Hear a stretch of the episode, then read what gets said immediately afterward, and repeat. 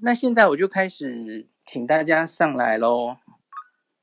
好，冠宇想要上来，请上来。然后我会陆续再拉大家上来吼，上来请记得先关闭你的麦克风吼。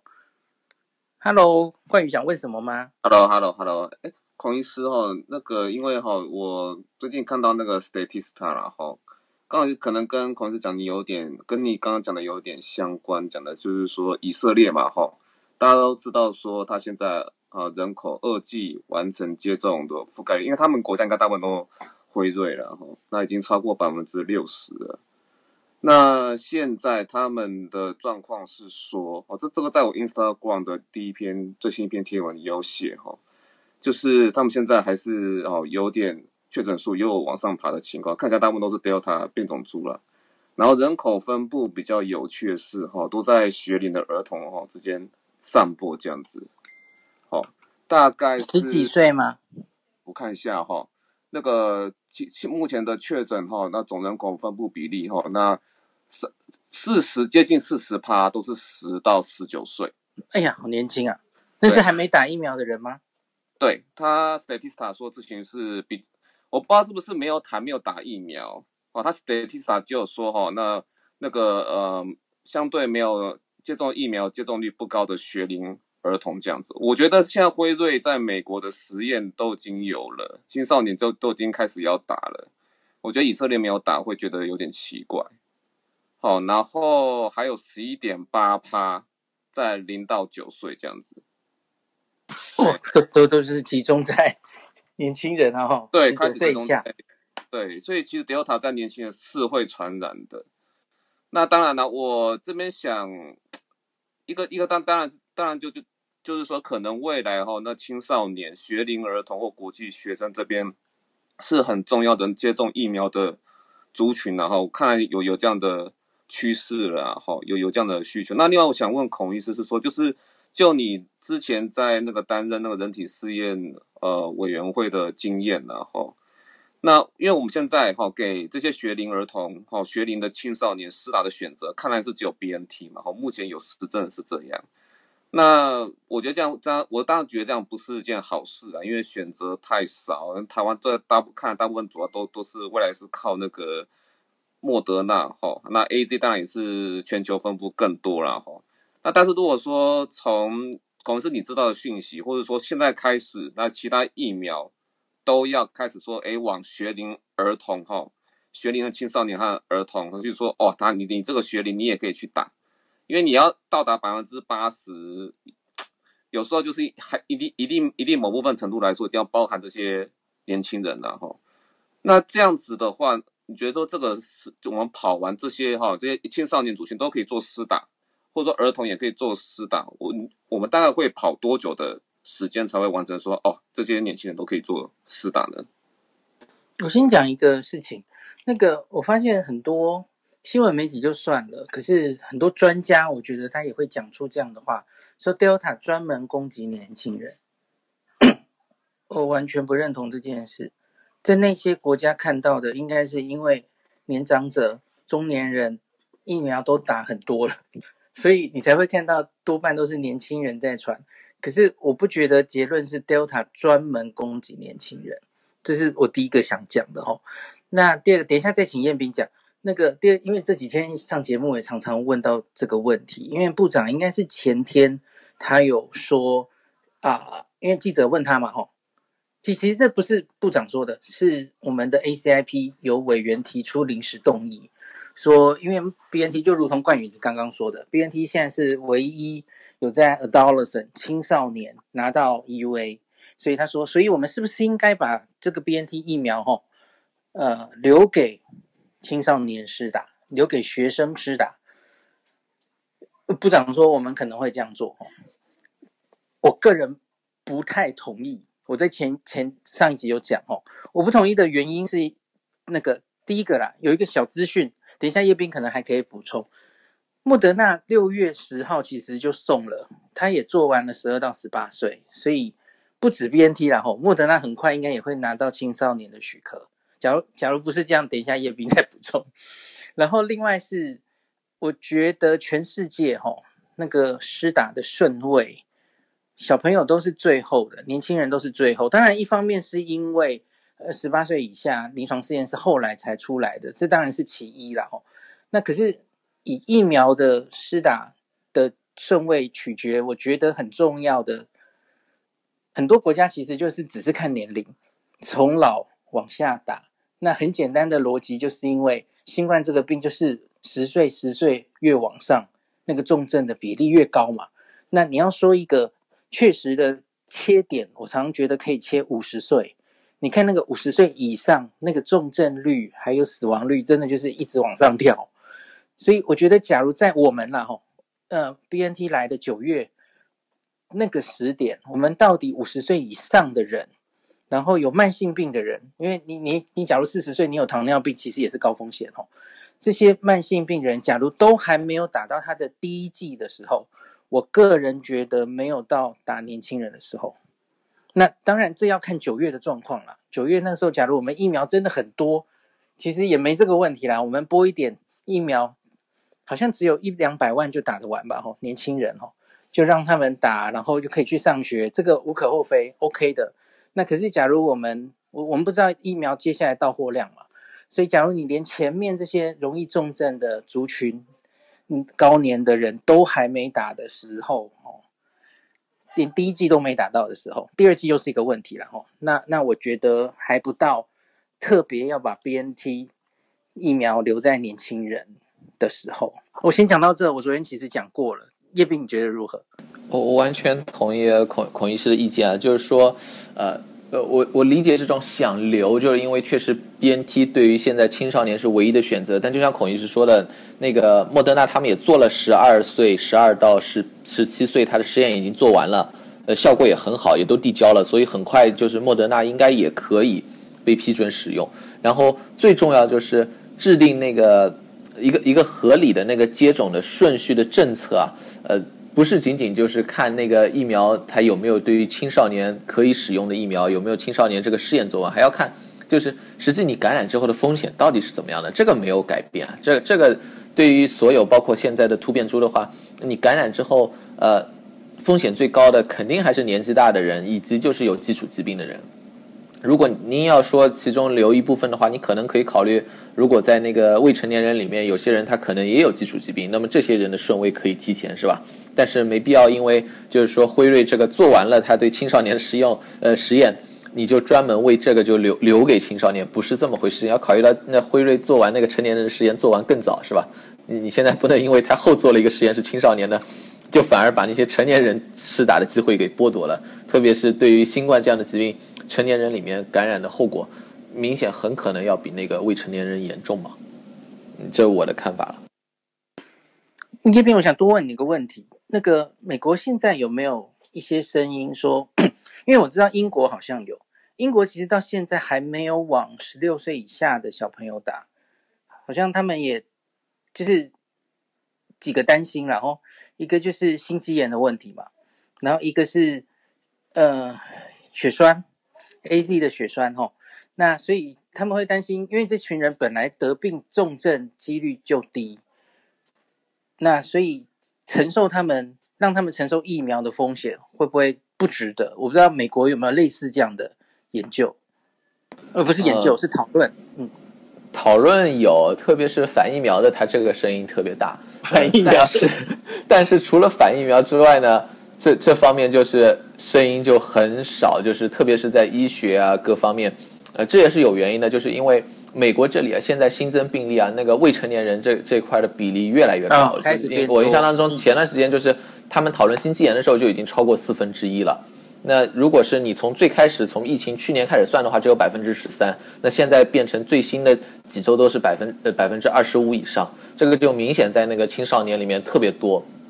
然后另外一个问题，现在美国其实还发生了很多起，就是在夏令营里面，那小孩子他发生一个群聚性的感染。那么因因为有这样的感染，就是明显明显这个问题就是还是还是很严重。就是说，呃，在美国至少目前很难说就是青少年的风险低，就是说，呃，肯肯定还是就是非常需要打这个疫苗，这这个没有问题。但实际上的施打率可能并不是很理想，在青少年里面，因为。美美国的施打率最近涨涨幅非常缓慢，呃，青少年在一开始。一开始过的那一批的时候，有很多家长就带小孩去打嘛，那些是确实想去打的。那在这之后呢，就慢慢缓下来了。呃，这这也没有办法。但整整整体来说，就是说，呃，反对打的这个是在至少在学术方面呢，都不是很多。像美国儿科协会这些都是，呃，都是提倡去打，因为因为确实他那个感染的病例非常多，在小孩里面实际上，而且它占比越来越高了。了解。所以等到未来这个辉瑞一直往下做嘛，好像最小有到六个月吧，哦，我记得就一一个一个年龄层往下，它大概就是义无反顾就一直往下 打下去了哦。是的，而而且就是，但是呃，这方面倒是再往下倒有讨论了，呃，就是说呃，因为呃，FDA 也提出过，就是说紧急使紧急使用授权的这个标准还合不合适，因为。紧急使用授权，如果他申请紧急使用授权的话，它的跟踪数据、安全性跟踪数据只有两个月嘛，你再往下，它那个就是变成重症的风险更低了。这时候他就要考虑这个问题，呃，然后还有现在包括心肌炎的这个不良反应的出现，那么如果你年龄继续往下降，是不是那个风险又更高了？呃，这这个可能就是辉瑞的说法是，他九月上旬或中旬应该这个试验能做完，就是六个月以上到十一岁他都能做完。啊，但是 FDA 它之前的表态就是说，呃，它审核肯定要更长时间，不可能那么快审核完。也就是说，你实际这个年龄段要打上，或许是到年底，甚至到明年年初都是有可能。但它它审核的标准可能会稍微有一点变化，特别是它那个跟踪的时间的，呃，要要求的变化会比较多。啊，我记得你你有你有分享过，你有一集说，因为这这这种年轻人他根本就。很难观察到重症嘛，所以因此他就甚至连感染可能都不太容易看到，所以他可能不太能用传统的，就是看到 efficacy 的，他可能要用免疫桥接，对吧？是的，是的，他他会是免疫桥接，这个 FDA 也基本就是同意了，就是说免疫桥接，他实际上呃哪怕是十五到十二到十五岁啊，辉瑞，然后。呃，莫德纳那个十二到十七岁也都是主要是一个免疫调节，他看他免疫反应，但是那里面他确实观察到感染了，所以他也有那个传统的有效性数据嘛。呃，那个在青少年的话，那 FDA 基本就预计完全就会是免疫调节，因为人人数确实，像辉瑞是总共招募四千五百人吧，啊、呃，那么如如果是一半一半的话，那么就两千多人，而且是年龄年龄跨幅从六个月到。十一岁嘛，那这里面会分六六个月到五五岁，应该是就是叫幼儿吧。然后六岁到十一岁，这个叫儿童。那你如果再继续分组的话，呃，很很难看到那个感染的数据。但这个免疫桥接没有问题，但只不过现在估计会在那个就是安全跟踪时间到底要多久上面，呃，可能会有改变哦。我我我怀疑 FDA 会趋严，就这块可能会趋严，就是要它跟踪更长的时间。了解了解，因为是小朋友哈，易受伤害族群，难免会比较谨慎哈。那这个今天举手的朋友哈，大家都好害羞，就不想上来，所以我现在念几个问题，有几个我觉得是叶斌比较适合回答的，那我来我来念一下问题哈。嗯，黛拉黛拉问哦，请问啊，有腺病毒的病史，就是感染过 adenovirus 腺病毒。那有需要挑选非腺病毒载体的疫苗吗？哎，叶斌你觉得如何？啊、我我我觉得不需要为这个做改变。呃，为为什么要看具体的腺病毒？像那个 A Z 的阿斯利康的腺病毒啊，因、因为那那个完全就是黑猩猩的腺病毒，和人类腺病毒不是一回事情。你你应该没有感染过，这这是我的理解。然后哪怕是强生的。它是 AD twenty six，就是呃二十六血清型，那个是个非常罕见的腺病毒，是吧？大部分人没有感染过啊、呃。那么呃，为什么要说避免呢？就是因为如果你感染过同类的型的腺病毒，你体内可能有抗体，呃，针对那个腺病毒的抗体，你可以把那个腺病毒给清除掉。那么你就相当于是疫苗接种了之后，你立刻把疫苗给清除了，是吧？你的有效性可能会下降。呃，之前呢，这在中国的那个康希诺他们做的那个。一二期临床试验呢，有表现，就是说你专门看它那个有那个针对它，它是用是 A D five，A D five 还是比较常见的嘛？呃，它专门针对 A D five 的那个血清检测是阳性的话，就证明这个感染过 A D five。呃，那么它的那个呃抗体的那个转阳率啊，抗体的激活的那个效果啊，都稍微差一些。但这是专门针对 AD5 的，而且即便是那样的话，它最后疫苗还是就是说整体来说还是有有效的，是吧？就证明它虽然清除掉了一部分，但你可能还是有一部分可以可以起这样的作用。而而且实际上大部分人打的，因为那个疫苗用的不是不算就就是台台湾应该是没有吧？那其他地方用的也不是特别多，你你遇到的都会是比较多的，最多的就是 AZ 嘛，呃，那个那个问题不大。然后那个强生其实问问题也也。也不大，那康希诺就是比较常见的，然后那也是一开始大家就选，你为什么要选一个这么常见的 腺病毒？们有一部分人都感染过的，然后那然后斯普尼克，那那不是五号，那是 V 是 Victory，斯普尼克 V V 疫苗哦，它很妙，它是两种腺病毒，一个是二十六，对不对？一个是五，好像是这样。那对对，所以所以所以它有两个，没有这个问题。OK，所以应该是不用特别避了哦，因为现在在台湾的话，你打的就是 AZ 然后那是黑猩猩，你没有遇过的，不用担心这个问题。然后而且那个腺病毒太常见了，嗯、所以所以你也没法避。那那个很多人，你到一定年龄，你可能都感染过了，所以我觉得也不用去想这个事情。没错没错。那再来是。舒曼他没有要上来，他说他只是要跟大家分享哦，说日本七月下旬准备要发行这个疫苗护照了，他说可可以鼓励大家赶快打上疫苗哦，早点可以回日本玩，这样就给大家一个希望哦。日本好像是希望这个十月前后，韩国目标其实也是这个啦吼，十月前后可以到，也许是六成七成这种比较接。近群体免疫的数字哦，可能很多开放会选在那个时候，请大家期待，希望可以一切顺利。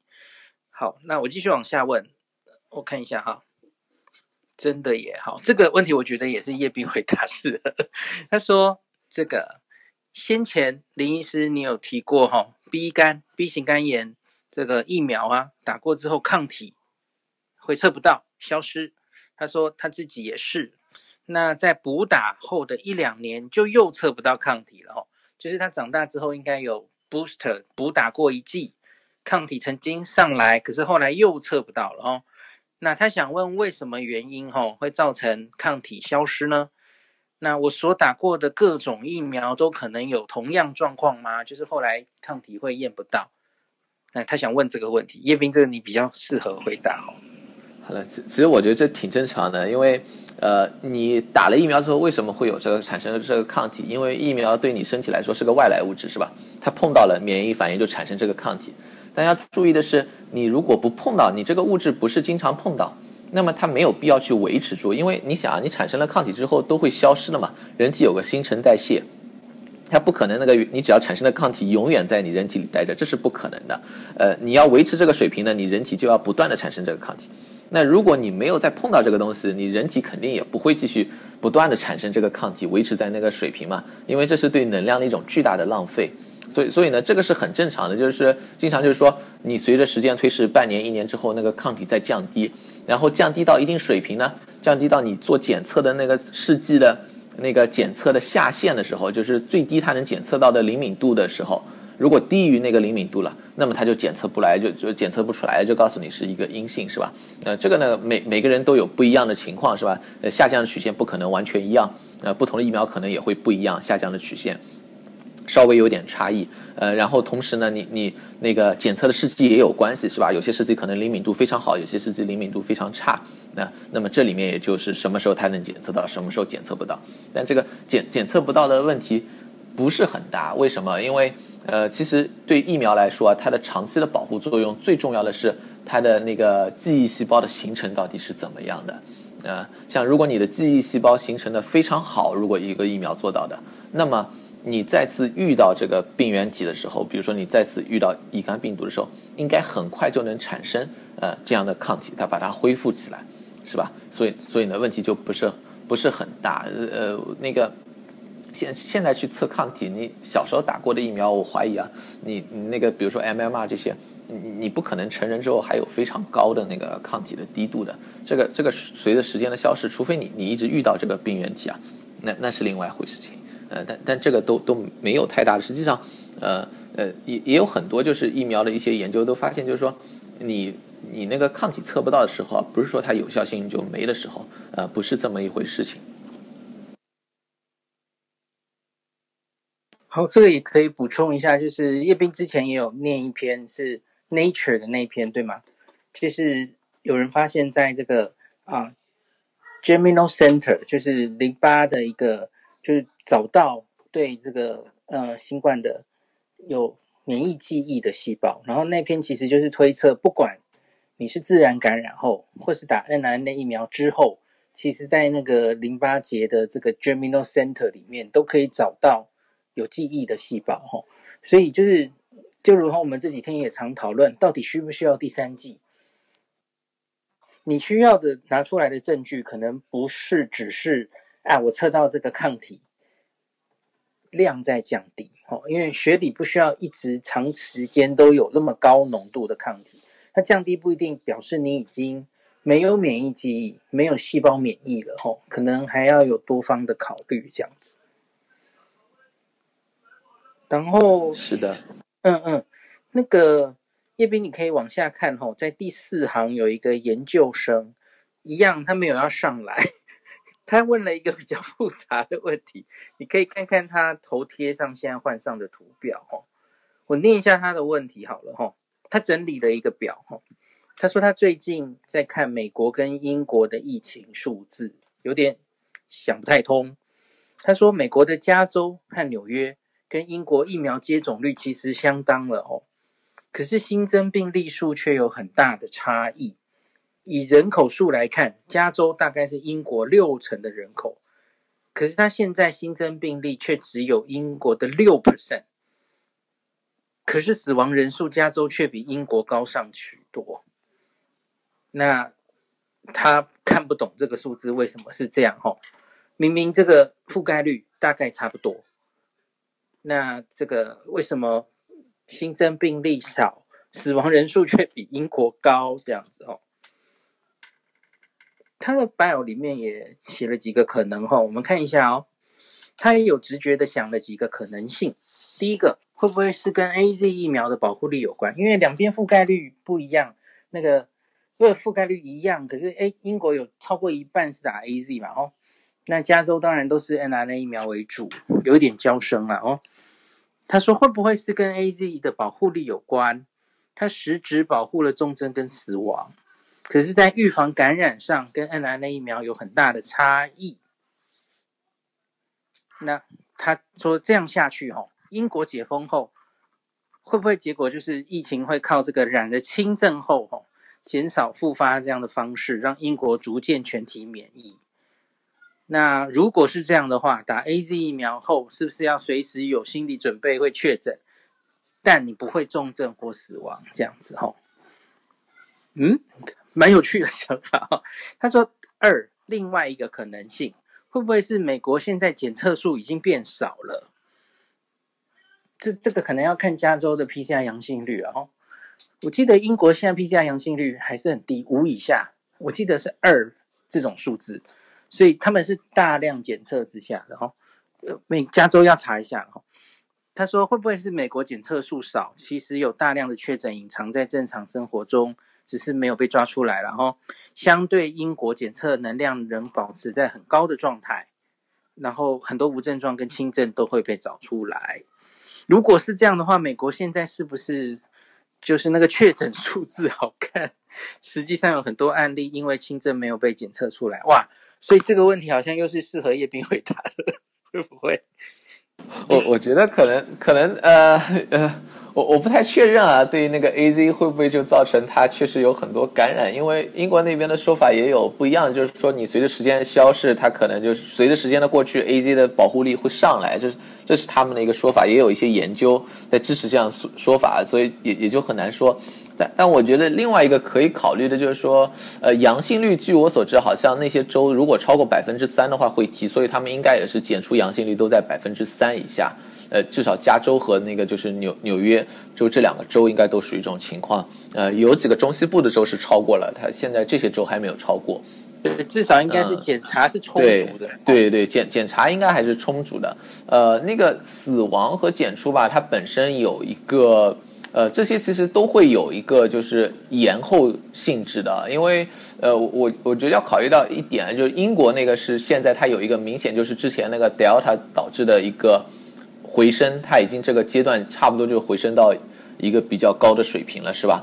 呃，那美国呢，Delta 它导致的回升呢，还是相对来说要比英国呢，它本身就在延后个几周甚至一两个月都是有可能的，因为。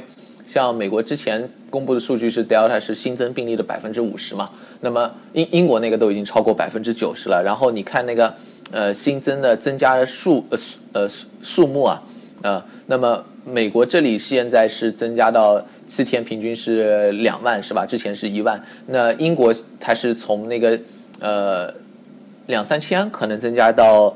呃，三万是吧？那那个它的那个增加的幅度，明显是在它走，相当于如果你说是一个曲线的话，它是走在美国的前面的。所以呢，你就是拿现在这个节点啊，现在这个时间节点去把美国和英国的数据去比呢，可可能就是它两它对 Delta 的影响呢，其实是两者是不是完全。完全平均的一个情况，这这是这是我我能想到的一些需要考虑的，就是如果你把这两个数据来来比较的话，可能潜在的一些问题。对，总之这两个美国、英国的这个数字都还很值得我们接下来好好研究哦。接下来的一阵子，疫苗覆盖率，然后重症比例哦，确诊人数哦。大家是在观察，是的，是的，是的。我我我的我的我的建议就是，我们应该更加关注它一个数据的动态变化，呃，不是简单的一个时间节点，是吧？呃，因因为你可以看到，就是说，像英国它那个 Delta 的一个变化曲线，Delta 增加，然后对应它的是病例数的增加，但我们要看它后续它的重症有没有跟上来。然后你也可以看美国是不是会发生同样的情况，就是说它的呃上升是现在是不是还还没有上升完，它很可能还要继续上升，这这是完全有可能的，因为因为它明显在走在英国的像刚才时间上面的一个后后续点嘛，所以不是看一个时间节点，而是看它一个动态的变。这个可以正好到下一个问题，这是我要回答的哦，因为是在问台湾的致死率哦，这个其实最近也很多人在问。是很多人质疑这个问题了哈，因为我们台湾只看这个新冠的致死率哦，从这一波疫情最早哈二点四左右哈，二点四已经觉得有人说诶高于全球平均，结果后来那个一路上升哦，因为很多重症本来就是一个死亡是一个延迟指标嘛哈，所以后来还是不断的有人死亡，然后诶他那个致死率就被拉得很高哈。他说：“台湾现在应该已经破四了吧？然后这边这这位朋友又说台只看台北啊，高达六 percent。那他说检查检验量看起来又没有不足，因为因为你死亡率看起来高，当然有可能是你分母不够嘛，吼，有很多轻症无症状你没有去捞出来，所以变看起来这个除起来，诶，致死率那么高，这是有可能的嘛，吼。”可是之前我跟大家分享过嘛，我们的 PCR 阳性率其实最高也五 percent 而已，所以看起来我们检验量呢没有那么不足哈。那所以有医师说会不会跟我们重症医疗资源不足有关？诶，我自己觉得哈，会造成这个数字这么高，有多重原因，可能没有单一原因。我们之早期讨论很多，很多人是。死后诊断，哦，大家记不记得？然后就在很前面，就在家里猝死的，啊、我们怀疑会不会是跟那个叫快乐缺氧吧？好久没有讲这个词了哈，就是会不会跟那个有关？就根本来不及到医院接受医疗哈。那前一阵子引起风波的那个，我们签 DNR 的比例有点高的那件事哦，我对这件事就不评论了。可是很平实的。因为你就看到那个，因为因为我觉得到底跟 DNR 有没有关，你应该要去拉出来，呃，肺炎的诊断，同样的年龄层，我们台湾过去一年签 DNR 的比例是高是低？有没有比这个接近？现在我们看到接近二十还低，呃，或高，哦，你才能说，哎，到底是不是因为 DNR 的比例？我我没有对对这个签比例评判的意思，我只是要分析它会不会是原因之一。这要跟以前比才知道，我没有资料，所以我无法评论。那另外就是大家当然都知道嘛，我们年龄偏高，因为我们这一次爆发的主主要地方是狮子会跟万华，所以年龄偏老，哦，很多五六十岁以上的男性。那我去调过，哈，日本啊啊，Alpha 这一波第日本第三波疫情是 Alpha 嘛，哈，那。我去调过他们六十岁以上人的死亡率，只看六十岁哦。我记得是，我忘记是五还六，平均也蛮高的。嗯，所以你要用年龄来校正才对了哈，因为你不能只看，因为常见到一个比较的基准，我提的例子是新加坡，新加坡的致死率低到不行，可是因为那是它几乎分母那些确诊的，就是很大部分就是。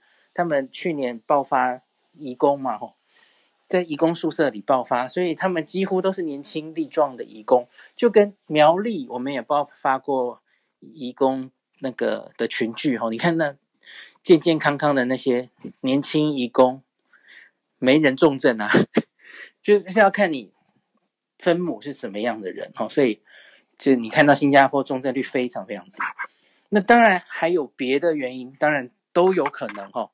用药，这冠宇可能比较有这个实战经验哈，就是一开始我们用药上会不会因为一些审查哈，那个 审查的一些行政流程，让你错过了用瑞德西韦的时机啦，然后我们一开始没有准备好单株抗体啦，呃，我不知道有没有类固醇使用时机，大家拿捏不好等等问题，可这个都要详细去看，大概才能。才能说了哈，冠宇有没有什么要分享的？这个我，我我因为我实在是不想引起很大那个政治纷争哈，因为关于说临床的处理哈，那你看张尚春他随便，也不是随随便，我不知道这个资料是谁提供他的。关于说这个 DNR 哈，你看随便讲一个，可能就会对哦之前所累积起来的死亡案例的家属就会是一记重击这样子哦，所以其实我们讲这些。呃，临床的处理要很小心哦。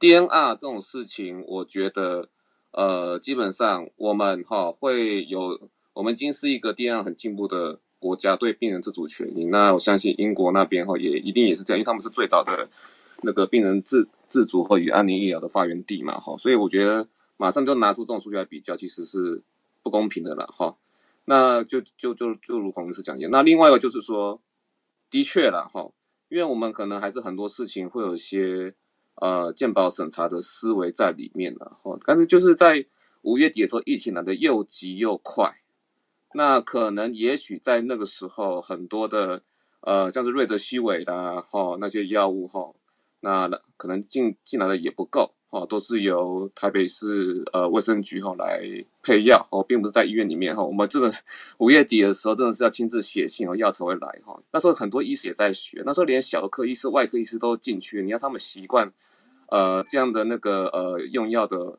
方式哈、哦，并不是这么快的一件事情。那时候是大家都要共同学。你说这中间有没有说造成说一个病人治疗上的落差，或者说有些本来风格就比较保守的医师哈、会变成说跟别的。医师，别的医师在治疗同样的病人的时候的步调是步伐是不一样的。我必须说，当然有哦，因为每个医师本来风格就差很多，所以说在专责病房的医师的训练哈，是要怎么样把这些我我们后来就所谓的不分科 PGY 医师就是概念，就是在 SARS 之后就就是这样过来的嘛。要怎么样哈？那打破哈那不同专专科医师的经验哈，然后呢把它整合在一起，那以后大家。对于说新冠病人进来的时候，大家的步伐是一致，这是一个很重要的训练。那当然有些制度上，哦，那现在慢慢有改善了，就是一定要把药哈都配到哦医院里面，然后医院里面可以做个事先的审查，那这样子就可以说让那个病人给药的那些机动性都一定会有。当然，难的事后说那个呃再到呃健保局哦，那最后的审查会不会造成说有些 医师的荷包就这样子没了哈？那就是另外一回故事了哈。那我是觉得说。面对疫情病人很大量的时候，其实有一些思维要改变，那给病人的治疗才是最公平的。我大概只能讲到这样子，谢谢。好，我们继续往下。我看到了一个比较简单的问题，他说他小时候打做电脑断层，然后打显影剂之后狂吐，这算不算过敏？应该不算了哦，应该不算吧。这这个这个这个过敏应该主要还是。起疹子啊，然后诶，呼吸道有什么问题？呃，然后血压要严重的过敏的话，然后血压可能都会有变化。可是只是吐的话，应该不算过敏，然后这个不用太担心。诶，那我顺便问彦彬一个问题，我我也是最近才知道的哈。呃，显影剂过敏是不是就比较不适合打莫德纳，而可以打辉瑞？你你有听过这个说法吗？呃，主要是好像就是它里面的那个脂质的分子吧，我我听到这个说法，我不是很确认，因为好像之前都说的是，就是说是直肠镜检查的那个是大家都有，都有那个 PEG 对 PEG two thousand 的那个，那个确实是都有，呃，但是我我就不太清楚它显影剂里面具体指的是哪一个，呃，这这样的过敏，这些这些好像都，呃，美国这里的好像也也。我我印象当中，美国这也不是很管的很多，就是 CDC 没有这样的规定啊。对，没有这样的规定。另外一个.这个确实人太少了，对那个显影剂过敏的人非常非常少。他用的东西，他就是考虑说那些东西就是过敏性、致敏性比较差的东西，他才用在里面嘛。那个致敏性强的东西，他肯定都不用在里面。所以，所以就也很很难确定到底是怎么回事情嘛。好像 CDC 也没有相关的规定。像它主要都是说你谁都可以来打，因为因为那个 mRNA 疫苗都有两针嘛。如果你第一针，比如说是呃你你发生那个全身的那个麻疹这样一个过敏的现象，那么你第二针就不能去打这个，你要换一个，就换成强生这样的情况。他建议好像是以以这样的建议为主，他并不是说我事先筛查一遍。嗯，当然有一些可能有严重过敏史的，如果他有一个呃过敏科的医生长期跟踪他的，那那么可能会那个那个医生对他做一些建议。但是对普通人来说的话，他不是在那样呃通过这些其他的过敏来筛查这样的一个情况。那我是最近就是因为莫德纳进了台湾，然后我同文层有我我大学同学啊，哦，影像科医师，他贴出来，他去查，他说就是他们影像科的同好有讨论过，哦，他说莫德纳这是这是一个莫德纳有成分，辉瑞没有，那个成分在显影剂里也有。包括 NRI 哦，NRI 的显影剂或是 CT 的电脑断层显影剂都有，所以他们就影像科台湾的影像科这边做出这样的建议哦。可是我后来就查一下，好像这就不是全世界都有共识这样做，我就有点疑惑。我就记得美国打那么久，好像我没有看过这样的建议这样子。那主要就是美国的话了哦，他是建议不管任何食物、药物过敏。呃，除了你对啊这个 mRNA 疫苗的成分，主要就是刚刚说的那个 PTG 那个东西哦，呃，除了那个之外，那你假如是对任何其他东西过敏，即使是那种很严重过敏哦，anaphylaxis 那种哦，过敏性休克那种过敏，可是都不是你打新冠疫苗的绝对禁忌症。那他们会这样做建议的原因，是因为。呃，第一个那是可以处理的哈，你真的假如还是发生过敏，三十分钟之内哦，反正就赶快打肾上腺素，然后急救哈，都回得来哈。那另外是因为新冠实在太严重了，所以他觉得应该就是利大于弊，然后值得你冒这个风险还是去打疫苗，大概这样跟大家补充。然后今天真的大家都不太想上台，好害羞啊，好。好像我我继续看哈，我看我们漏掉的问题哈。好啊，这个我真的无法回答。呃，我跟叶斌有什么？因为可是叶斌你那边又没有 AZ，我不知道你可不可以回答。很多人现在在问哈，因为叶斌你也知道 AZ 哈，就是不以盈利为目的，所以它等于就是广设哈代工厂，他希望大家都打得到它哈。那现在有好多厂的 AZ 嘛，哈，我们知道有印度厂、泰国厂、日本厂、韩国厂。那我们最近台湾到货的啊，就是泰国厂。泰国厂前一阵子出了一些问题，那现在是重新开始量产，所以最近来的两批台湾自己订的都是泰国产的。那可是就有人去找吼，那个泰国产的 AZ 这个没有得到 WHO 的紧急授权，因为它它有一个 list，就是你每一个 AZ 代工厂产的吼，它理论上都会通过授权。像日本最近通过授权了，那我们在 WHO 的网页上就找不到泰国这个药厂的制的 AZ 授权，所以现在台湾有一些人就。说他不敢打这个泰国产的 AZ，叶斌，你觉得这件事如何？因为我不太知道怎么回答这件事。我这个我觉得也很难回答，因为呃，那那他确实没有经过 WHO，因为他可以 WHO 可以作为一个第三方的认证嘛。但但我觉得就是另外一个要考虑的就是说，呃，他那个技术转让的过程不光是 WHO 在管，那个阿斯利康它本身也在管，AZ 它本身也是。会保证你你学会这件事情，在做这样的事情。另外，泰国那个厂，据我所知，应该也是非常大的一个厂，它有很多疫苗是出口的。泰国也是代工大国，对，大国，所以我觉得也也也不用特别那个，就就因为就是它还没有那个 WHO 的授权，是吧？因为大家考虑一下，WHO 它本身去监管一个，它也是要花时间，它要那边把数据报上来，它要。专家组去审核，对对对，那个另外一方面就是 WHO，你你考虑一下，AZ 如果这样的代工厂，它做审查，其实最关键是什么？是它的生产制造。但生产制造其实 WHO 呢，它很少是直接过派人过去，它也就是看那个代工厂给出的数据嘛。呃，所以呢，这个东西也也不是特别，我我我个人觉得不不算一个特特别大的问题啊。就这这这是我个人的看法。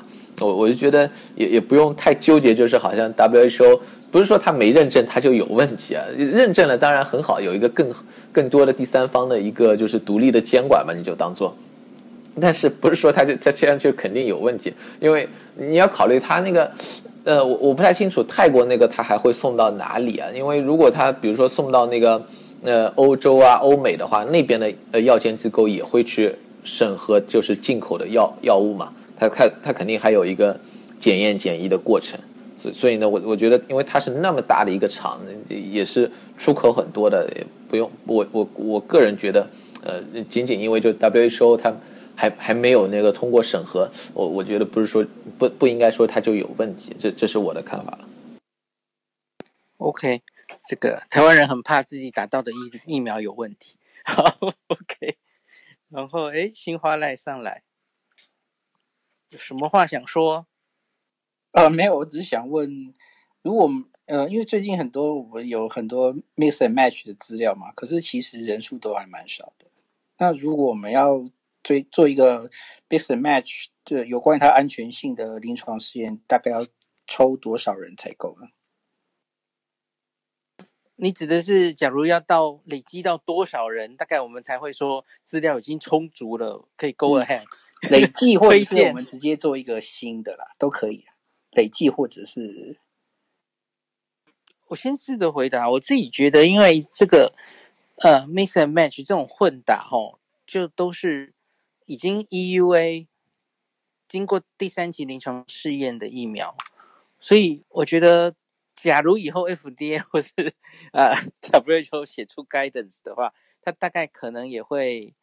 诶，会不会是类似免疫桥接的方式来看这些建不建议混打？我不知道叶斌觉得怎么样？我我我同意啊，应应该也是一个免疫桥接的概念嘛。就是说，呃，我我觉得首先啊，如果是特别罕见的反应呢，你也不指望在里面找到的。就好像那个像那个呃腺病毒那个血栓啊，然后那个 mRNA 疫苗的心肌炎啊，那个你再怎么样，你做大型三次临床试验也找不着的是吧？它实际上。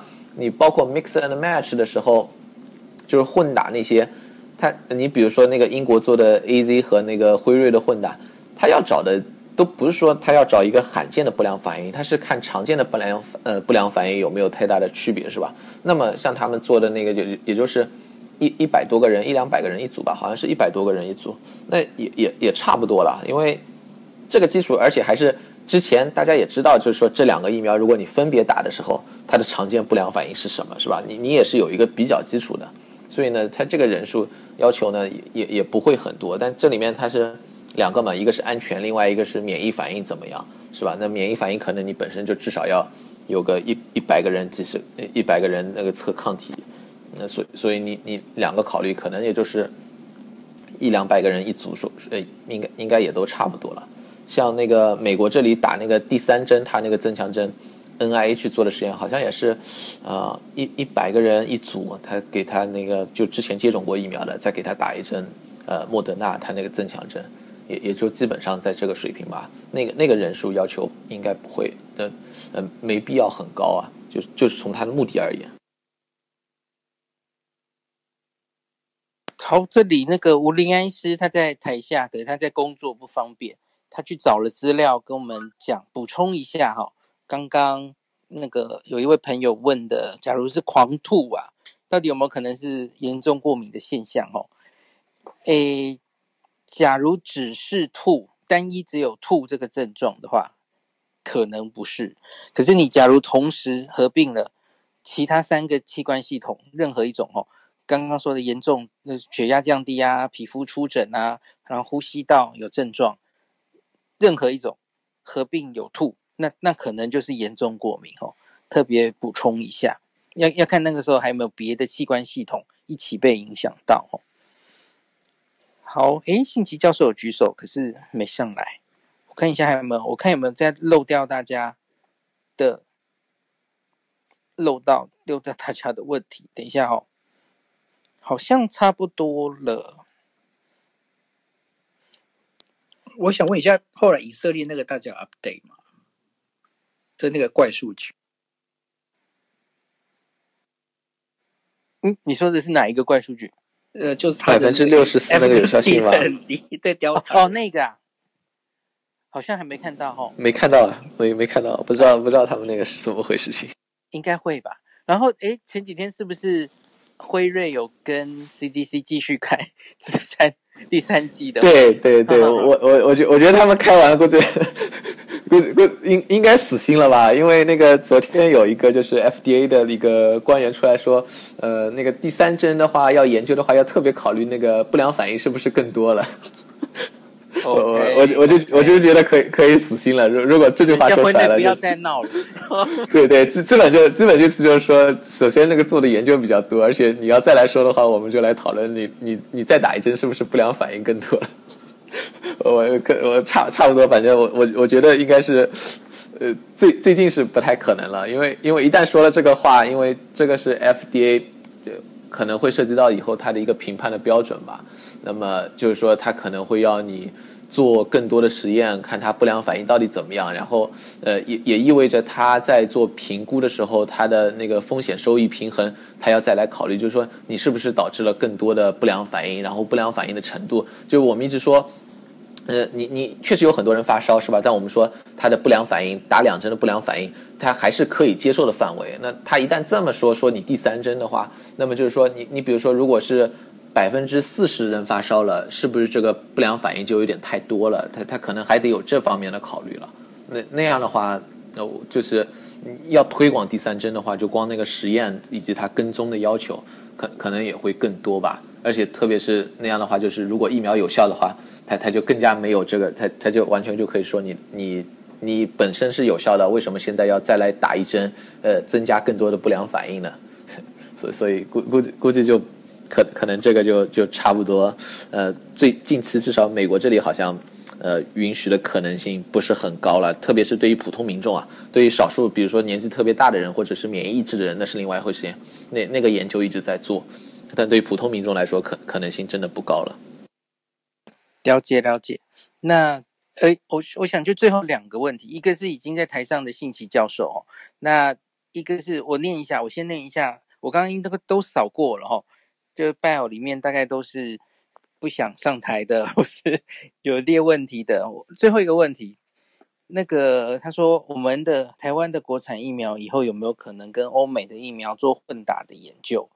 然后，诶，可以猜测大概效果会怎么样？哈，我我先试着回答一下。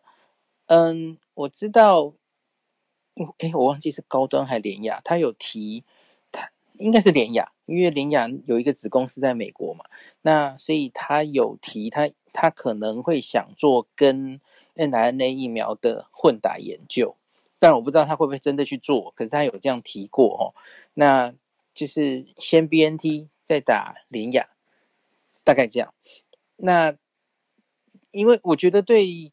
次单位蛋白，然后起步这么慢的疫苗，然后假如是以全世界市场布局的话，他当然会想他，他可不可以作为第三针疫苗？他会这样想嘛？药厂想要卖疫苗啊，哦，然后不知道之后是不是，也许会到一年、两年，或是是一些不是一般人，可是你免疫力会下降的人，那你作为补强针，哦，那。次单位蛋白疫苗，因为相对安全，所以会不会有它的角色？嗯，我觉得当然有可能了哈。那可是我想问叶斌，哈，那你觉得以不同疫苗平台来说，假如你只以疫苗的机制来看，你自己会觉得，诶，这种蛋白疫苗，它应该要，哎，怎么讲呢？在 A 这种腺病毒载体疫苗之后打蛋白疫苗，或是 n r n a。之后打蛋白，或是反过来，你觉得哪一种机制大概是比较好的混打的形式啊？只以学理上来猜猜看。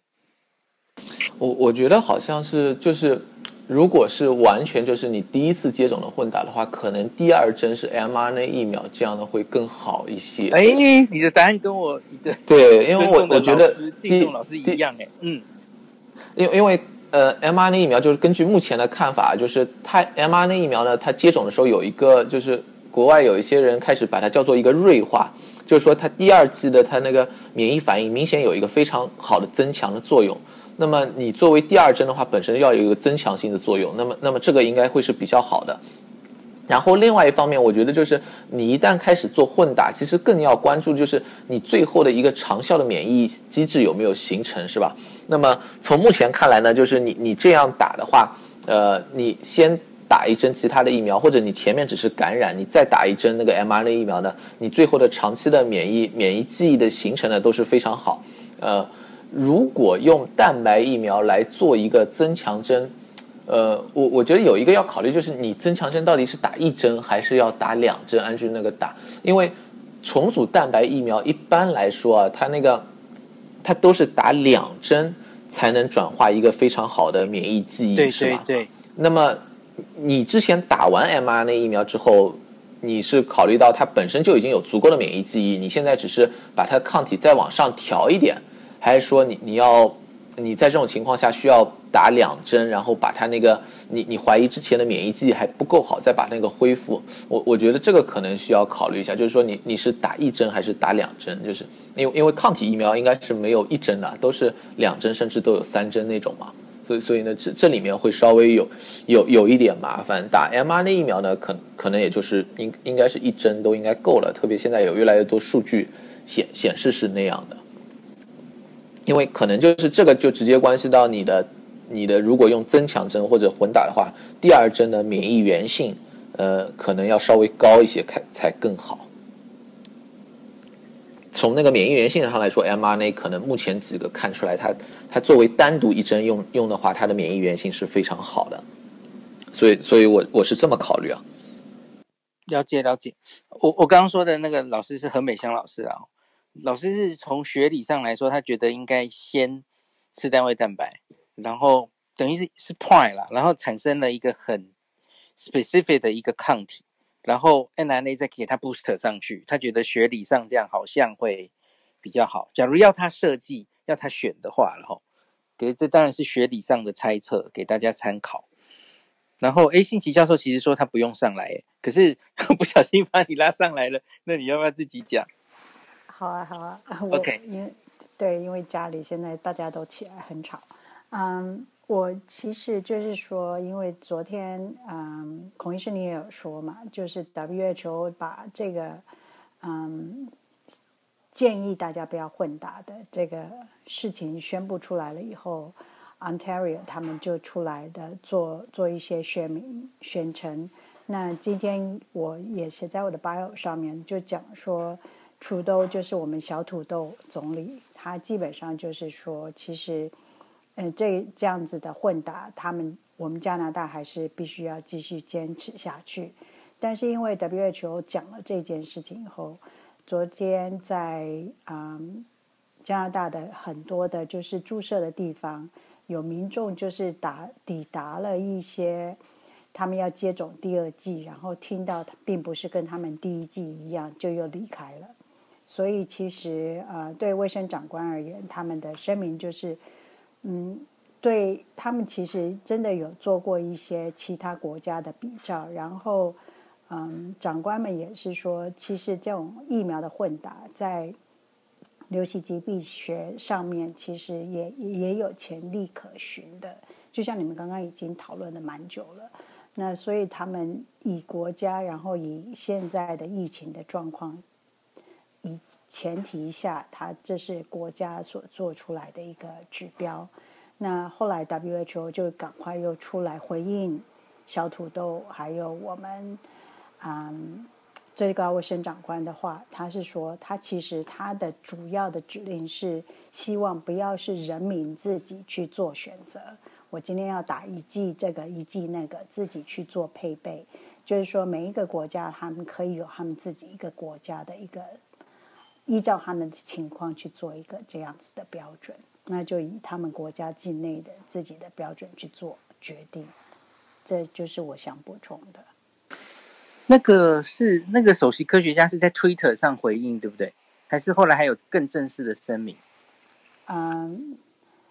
我是在新闻报道上面，OK OK，所以我没有看到他是在 Twitter 还是他直接跟我们的首席 Tim 做反应。嗯嗯嗯，那个我昨天讲完那集，然后在 Podcast 的前面内文，因为我就有看到他们后续又有回应，就是讲出这个话的那个首席科学家啦，他在 Twitter 上有澄清，就如同庆奇教授刚刚说的啦，吼，他说他是警告民众。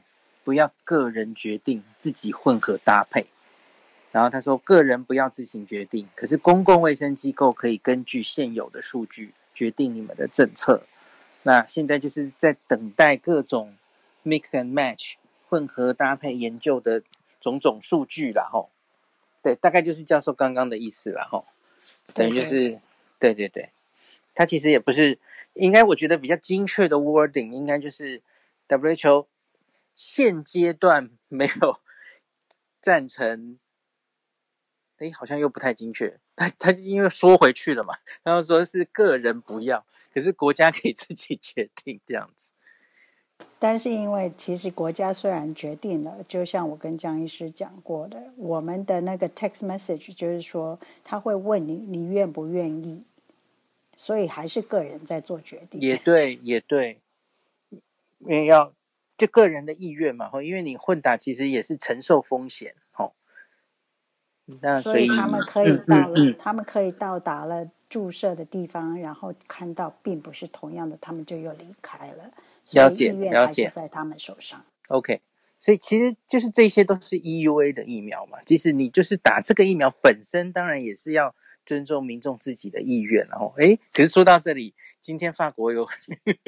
法国有很很令人出人意表的新闻，就是法国总理马克宏为了催他们的疫苗施打率哦，就是是医护人员吧，不打疫苗的话要减薪还是罚钱什么的，然后马上那个疫苗施打率就起来了。我觉得，诶，怎么这么重视自由的法国会发生这样的事情？好，好像他们有那个，呃，不，他们好像是有那个，就是说，好像法国是说，呃，不打疫苗的可能进不了餐馆，进不了那个咖啡店，好像很多人都去打了，挺有意思的，挺挺有意思的。这也算是一种，哎，这就好像还好，这样，那像台湾也这样做一下，哇，那马上就起来了，这样子，好吧？哎哎，我刚刚是不是还看到谁？哎哎，对，Pauline 有举手，那 Pauline 上来一下吧。哎，孔医师好，没有，本来说不用上来。哦，对不起，我没看到你没上，没关系，你讲一下喽。对，哦，好，嗯、呃，今天英国的话就没有什么大的新闻跟改变，那主要只是强调两个点，一个点是说，嗯、呃，现在英国就是三分之二的成人都打了两剂疫苗的保护力，这样在鼓舞民众。呃，关于那个解封，然后第二个就是关于旅游的国家。那我们是有三个不同的 list 嘛，就是 green list、amber list 跟 red list。那嗯，台湾的话，应该在下一次就会被移到，呃，很快就会被移到那个 green list，就是往下移哈。OK，呃，就是移到最安全的，不需要隔离的，对，就是最安全的国家。那将会有台湾之外，还有香港。呃，瑞士、波兰、呃，奥地利、加拿大、德国、纽纽澳吗？意大利，对，纽澳。呃，纽西兰它没有，嗯、还没有指明，但是澳洲有有这样子。哎，澳洲，嗯，我不确定，澳洲好像本来就在里面了，是奥地利。对，OK。纽澳本来就在里面，但是台湾本来没有在 Green List 里面。对，所以是去这些国家。回来不用隔离，都不用隔离，对对对，嗯对，OK。所以，呃，跟就是说，台湾会被移到，应该是会被移到绿色的 list，很快就会被移到。那中间这个 amber list 的话，就是有一些度假的岛屿会被移进来。那移进来的话，我想他们下一步可能就是要决定说，如果进了中中间这个 amber list 的话，是不是打了两剂，这样子也不用隔离，就是是下一个会。被讨论的的决定这样子，有一个问题是，就是回来了哈。那可是对于一个英国人来说，嗯、他要选择，他假如这个暑假想出去旅游，那他也要看这些国家去，他需不需要隔离，对不对？没错，他们有没有整理出来？如果嗯，这个整理不完，因为大大概都是被拒绝的，或者因为 Delta，因为 Delta 直接拒绝哦。不是十四天而已，嗯啊是，哦，有很多欧洲国家还有其他国家目前是直接拒绝的，但是哇哦，十九号之后也许会有改变。OK，对，因为这个都是互相会有一些调整的。了解了解，嗯，那现在像我们现在回台湾，就一定又是要去检疫所嘛？对对对对。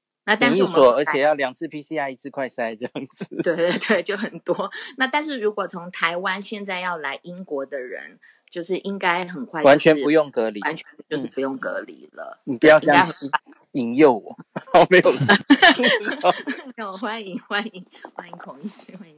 不敢去得 Delta 回来，千夫 所指。好、嗯，先不要好了，还是先不要好了。嗯。好，谢谢。好，感谢感谢 Pauline 上来补充，谢谢。准备迎向十九日的自由日了。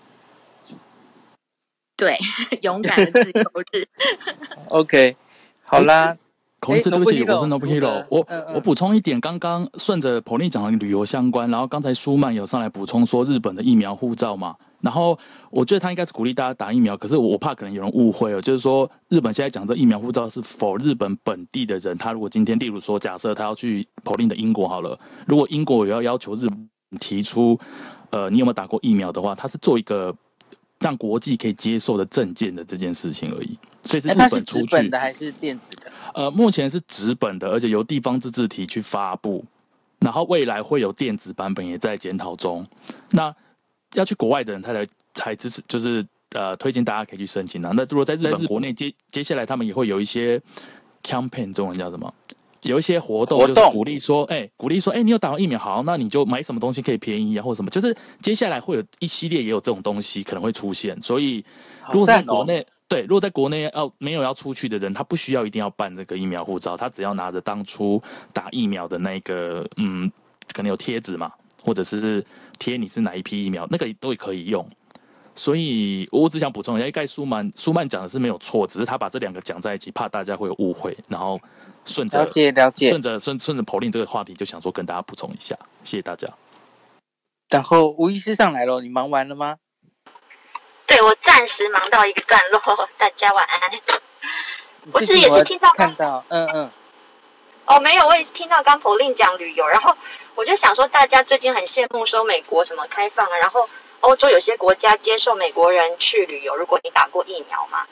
可是其实我要想要澄清，就是他这个如果说从美国去欧洲啊，然后要再回来美国的话，除非你是美国人或者是绿卡持有者。像我，如果我现在去欧洲旅游，去申根国旅游，我是进不回来美国的，因为我不是绿卡持有者，我也不是美国人。你说回不来啊？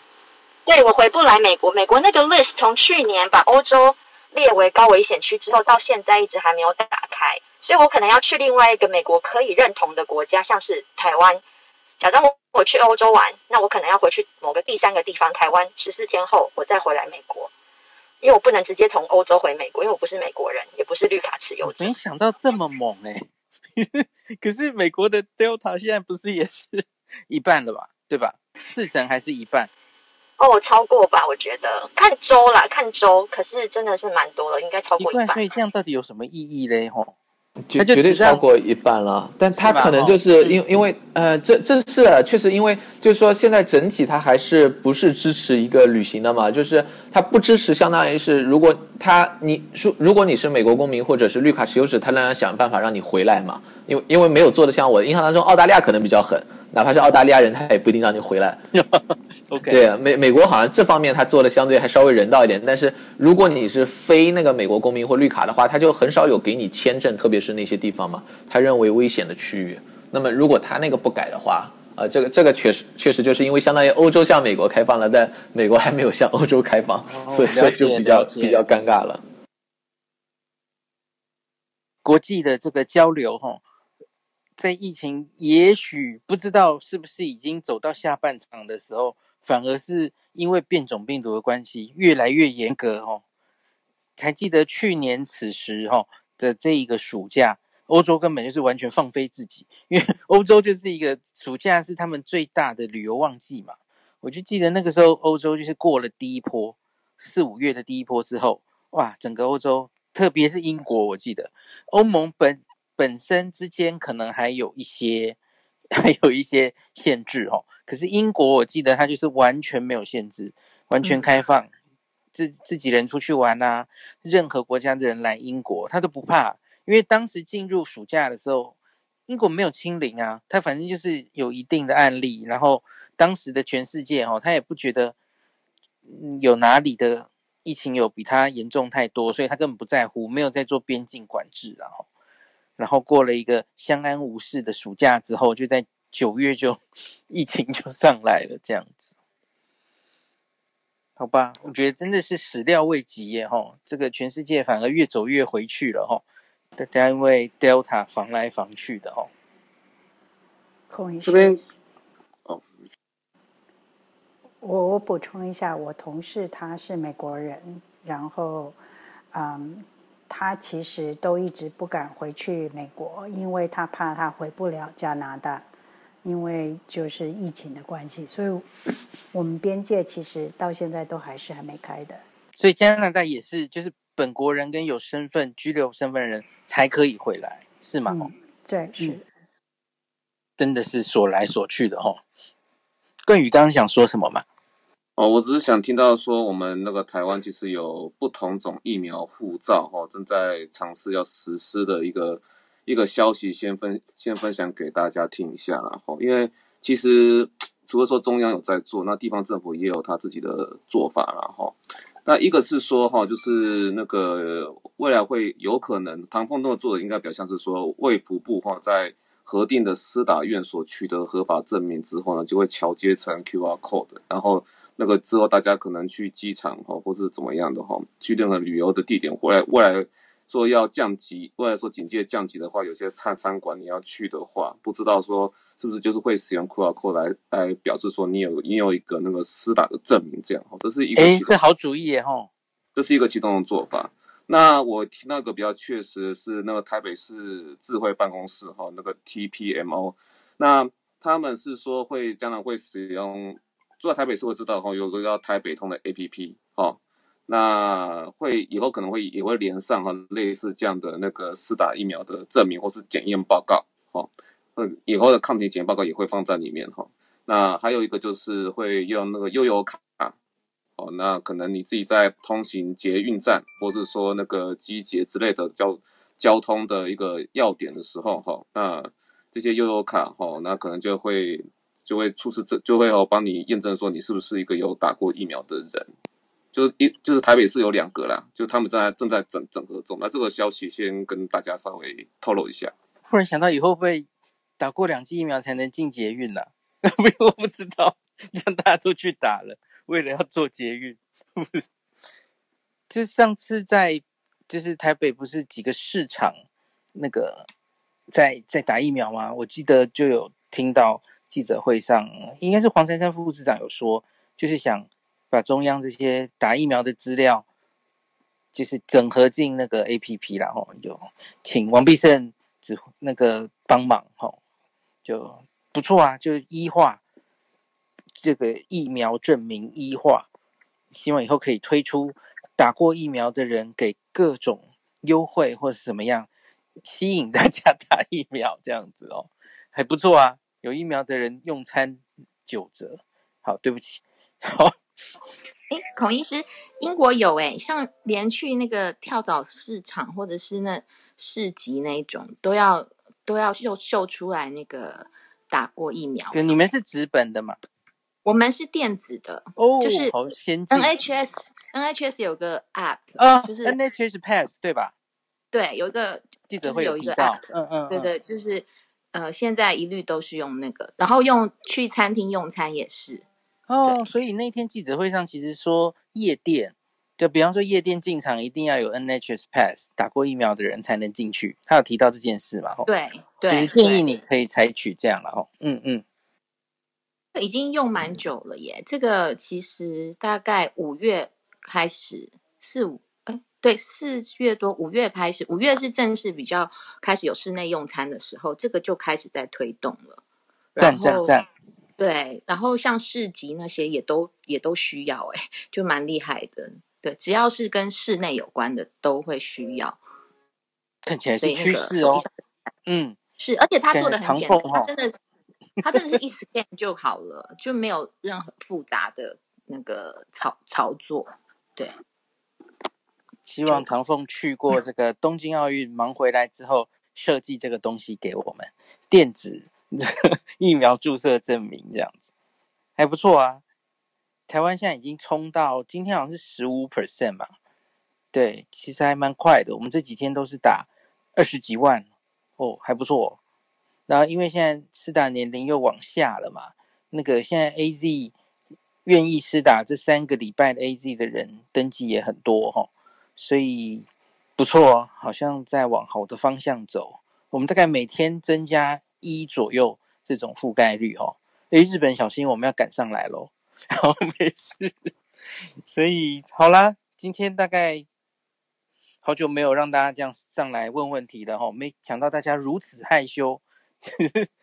那大概都回答完了哈，很感谢叶斌、冠宇，然后刚刚还有吴医师又去忙了，那就今天就录到这里喽。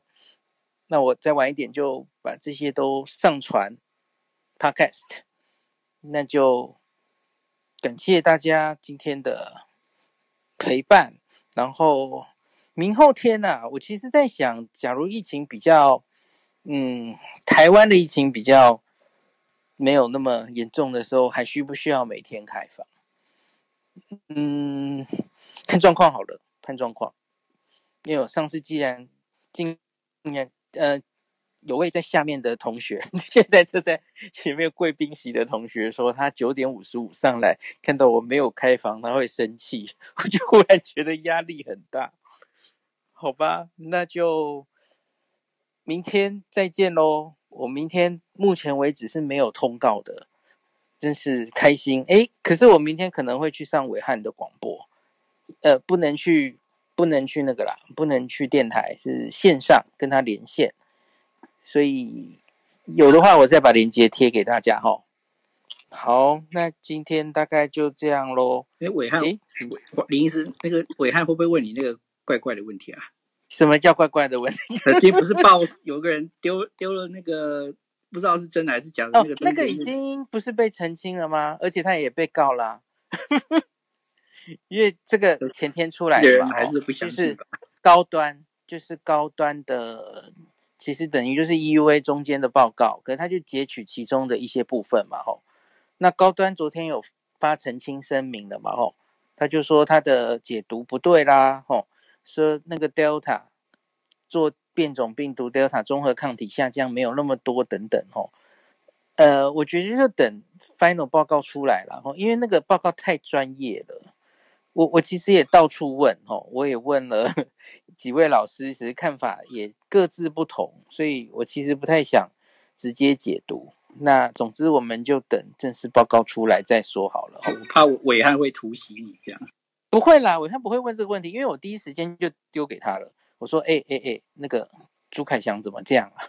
我就说：“这种那么专业的东西，吼，你你要解读，你要爆料，你你至少也找一个，因为那根本一般人看不懂嘛，所以你应该要找一个谁出来，那帮你，你去找陈培哲啊，了不起。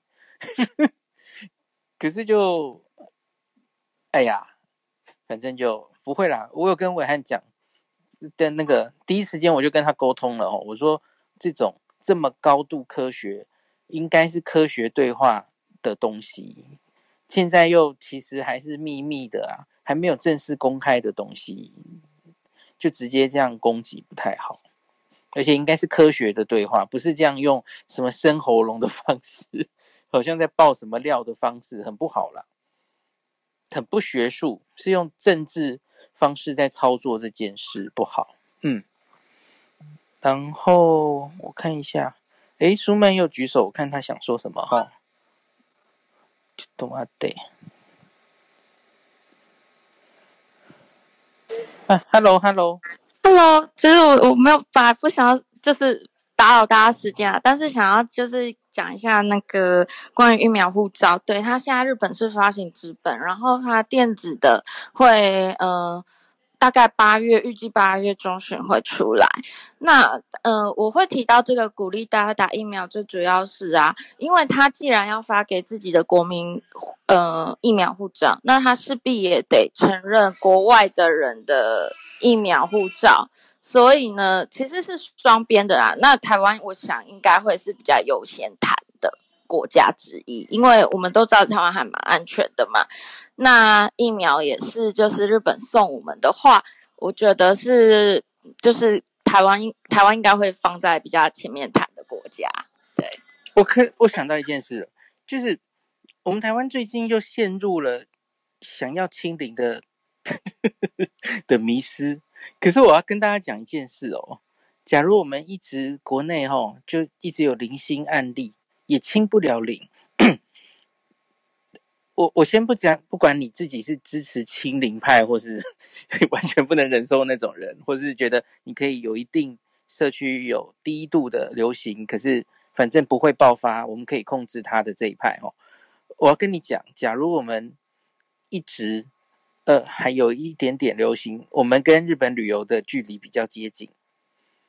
嗯，因为一定是两个社区疫情相近的地方才可能开放旅游的。假如我们又顺利，哦，当然这是一个理想吧，哦，我们这样顺利清零到原来的状态，跟去年一样，好，那日本旅游遥遥无期。嘿，好了好了，只是一个想法跟大家 讲一下，就因为我们我们就又变成这个叫什么？无尘仙子哦，就是完全一点病毒都不能容忍，那那日本旅游就遥遥无期了，回来一定十四天到底吼，就跟以前没有任何改变。好啦好啦，就是即使不清零，也不要太太觉得那就怎么样了。我觉得大家要你看看全世界还有几个国家在在乎零那个数字嘛吼，就大概知道我的意思。大家现在其实比较重视的是。怎么样恢复国际交流？到底是不是安全的？吼，大概讲吧，这是未来的方向。好吧，那今天就讲到这喽。那大家明天见，辛苦了，大家都辛苦了。好，大家晚安喽。晚安，孔医师，拜拜，大家晚安，拜拜，拜拜。嗯，祝大家都打打到喜欢的疫苗。晚安，喜欢的，好，拜拜。